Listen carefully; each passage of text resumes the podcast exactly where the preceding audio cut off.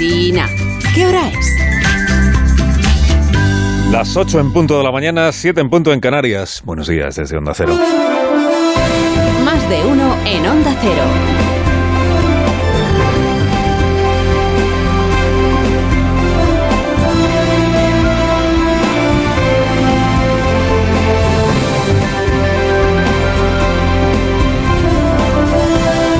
Bienvenidos a una nueva mañana de radio. Estamos estrenando el 29 de noviembre del año 2022.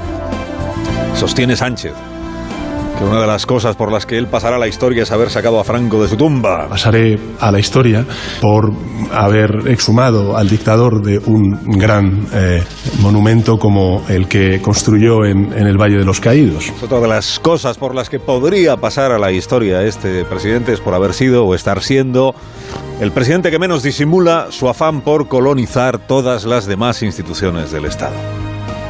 Por el autor de Hago a mi ministra de Justicia fiscal general, llega ahora Hago a mi ministro de Justicia magistrado del Tribunal Constitucional. Juan Carlos Campo es uno de los dos nombres de refresco que el presidente colocará en el órgano que arbitra la constitucionalidad de las leyes en España, el juez Juan Carlos Campo, que tiene buena prensa, que se lleva bien con el Partido Popular, que ya sonó en la renovación parcial del Tribunal Constitucional de hace un año, pero que es naturalmente exministro de Pedro Sánchez, uno de los nuestros, presidente. Forma parte de este grupo de jueces y juezas de todo signo político que van alternando la carrera judicial con la carrera política. Esta bolsa de nombres, socialistas, conservadores, de Izquierda Unida, afines a Podemos, que van pasando del juzgado al CGPJ, del CGPJ a una lista electoral, de la lista electoral de, de las Cortes de regreso al juzgado, del juzgado al Ministerio o a la Secretaría de Estado, de, y tiro porque me tocan. Juan Carlos Campo, exministro de Justicia, próximo magistrado por decisión de Sánchez, que, que en su derecho está porque es potestad del presidente elegir do- o del gobierno elegir dos magistrados. Próximo magistrado del Tribunal Constitucional. Mire, ahora se entiende por qué Pedro Sánchez la semana pasada en el Senado le dijo a Núñez Feijóo, le recordó que Rajoy puso a un militante del PP en el Tribunal Constitucional. Lo que hicieron fue, mientras gobernaban, poner a un militante del Partido Popular al frente del Tribunal Constitucional. Hombre, no venga usted diciendo que ustedes no han manipulado las instituciones tan importantes para nuestra democracia como el Tribunal Constitucional. Pareció que era una crítica, pero ahora se entiende que lo decía el presidente con admiración al presidente Rajoy. Con la admiración de quien ya está decidido a doblar la apuesta. Si ustedes manipularon el Tribunal Constitucional, pues para manipular yo. No solo un militante, un exministro de mi gobierno. Ah, no solo va de camino un exministro al Tribunal Constitucional, es que la otra plaza que el gobierno tiene que decidir quién la ocupa también tiene ya nombre. Todo esto lo adelanta esta mañana el diario El País, o sea que periodismo de autor, que diría el ministro Bolaños. la otra plaza la, eh, del Tribunal Constitucional eh, la va a ocupar una exdirectora general de presidencia del gobierno, de nombre Laura Díez, de la escudería del ministro Bolaños y antes de la de Carmen Calvo. Hasta hace seis meses se desempeñaba eh, profesionalmente en el propio Palacio de la Moncloa. Y los nombramientos los va a hacer el gobierno, o al menos va a anunciar quiénes son los nombres elegidos, ya veremos si formaliza o no la designación, sin esperar a que el Consejo General del Poder Judicial proponga a los dos magistrados que le corresponden en esta tanda de refresco, ¿no? Se cansó el presidente de esperar a los del CGPJ, dicen en el Palacio de la Moncloa, y oye, en este sentido con razón, porque claro, es que el CGPJ tiene ahí aparcado el asunto de sus dos magistrados, que si los vocales conservadores no se ponen de acuerdo con los progresistas, que sí que sí, deciden qué, procedimiento es el, el, idóneo para negociar entre ellos. Que si los cromos, uno tuyo, uno mío, uno tuyo, uno mío, y van pasando los días y las semanas y no ponen los nombres, no ponen el huevo. La semana que viene es el, es el día 6 de diciembre, la semana que viene es el aniversario de la Constitución. Y prepara el gobierno la celebración de este 6 de diciembre bajo esta nueva luz, ¿no? Más que la Constitución, lo que va a celebrar el gobierno la semana que viene es la nueva mayoría de izquierdas que llega al Tribunal Constitucional y en la que confía el presidente para que decante del lado del gobierno todas las deliberaciones sobre asuntos pasados, presentes y futuros. Último martes de mes, es martes, hay Consejo de Ministros. Otro martes de emociones fuertes en la Moncloa. Esto sí que merecería un streaming, Luis Enrique. ¿no? Quien pudiera ver el fraternal intercambio de miradas esta mañana, por ejemplo, entre Montero y Montero.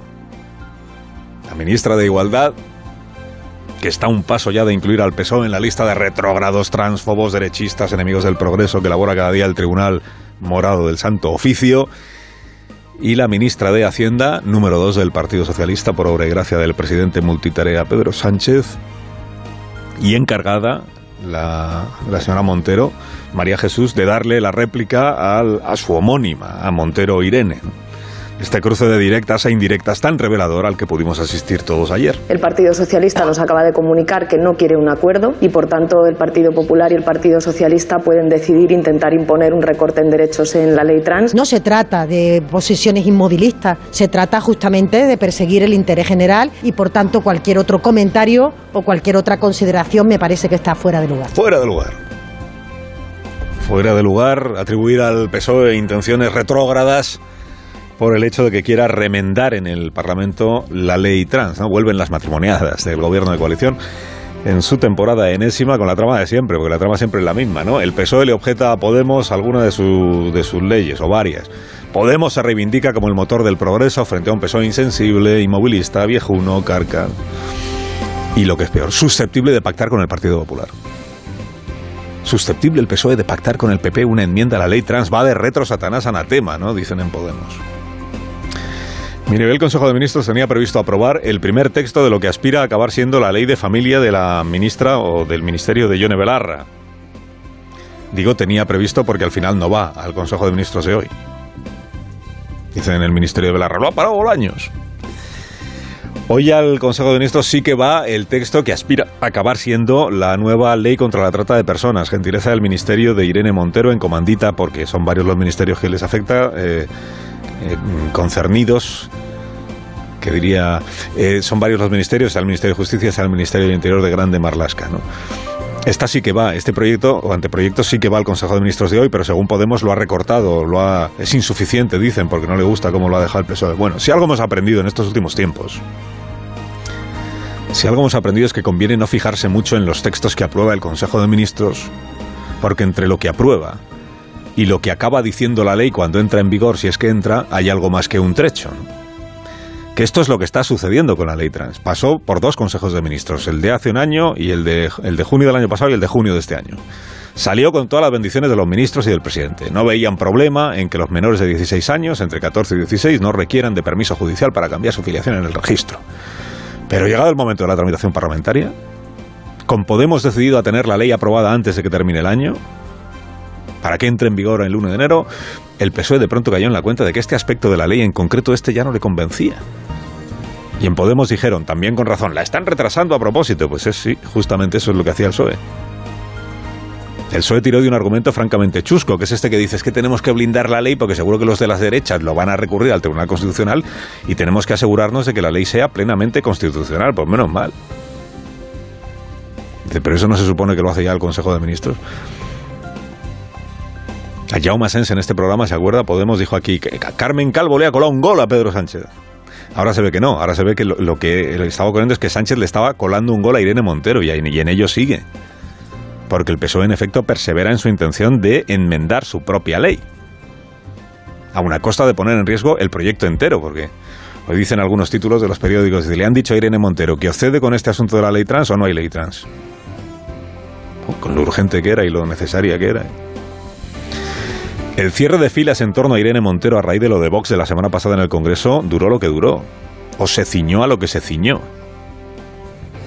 Defender a la ministra de una alusión o una intervención machista no supone que vaya a ser defendida ni en la redacción actual de la ley trans ni en los efectos de la ley del solo sí.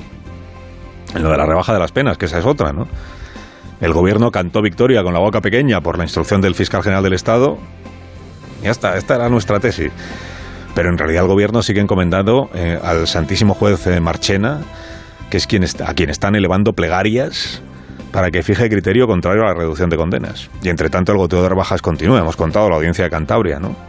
Dos violadores que fueron condenados a 18 años de cárcel, ahora se les queda en 11. Fueron condenados como autores con agravante y cooperadores necesarios, o sea, autores de una violación y cooperadores necesarios de otra. Ahora se le rebajan las dos penas. El tribunal que lo ha decidido lo forman dos juezas y un juez. Naturalmente machistas, poco formados y empeñados en generar alarma social y en que la sociedad le tenga manía al gobierno, como el Ministerio de Igualdad, perdón, viene explicando desde el primer día. Bueno, declarada por tanto otra vez la guerra por la ley trans. Sin Podemos y los costaleros indepes apoyando las enmiendas del PSOE, el PSOE tiene que decidir porque necesita el PP para que su enmienda salga adelante. Tiene que decidir si requiere el auxilio de la derecha o deja que el proyecto naufrague. Por eso digo, quien pudiera asomarse esta mañana por un agujerito al Consejo de Ministros para ver las caras de los ministros, de las ministras.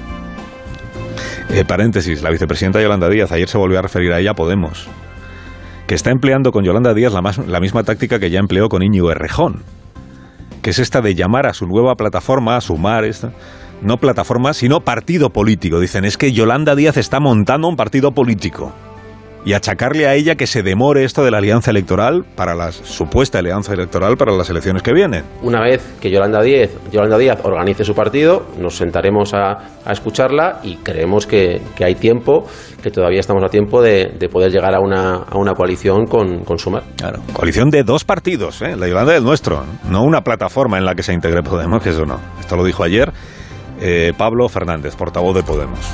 No confundir con Pablo Iglesias, que es el jefe de, la iglesia de el emérito que pasó de la coleta a la colecta. Y que anda pasando el cepillo ahora entre sus fieles para pagarse el estudio de televisión desde el que va a hacer sombra a las grandes cadenas de televisión. Tiemble en la BBC, tiemble la CNN. La Antena 3 y Telecinco son pecata minuta para este gigante de la comunicación audiovisual. Predicar en la televisión. O sea, telepredicar. Ese es el oficio al que ahora se entrega. El santo oficio. Carlos Alsina en Onda Cero.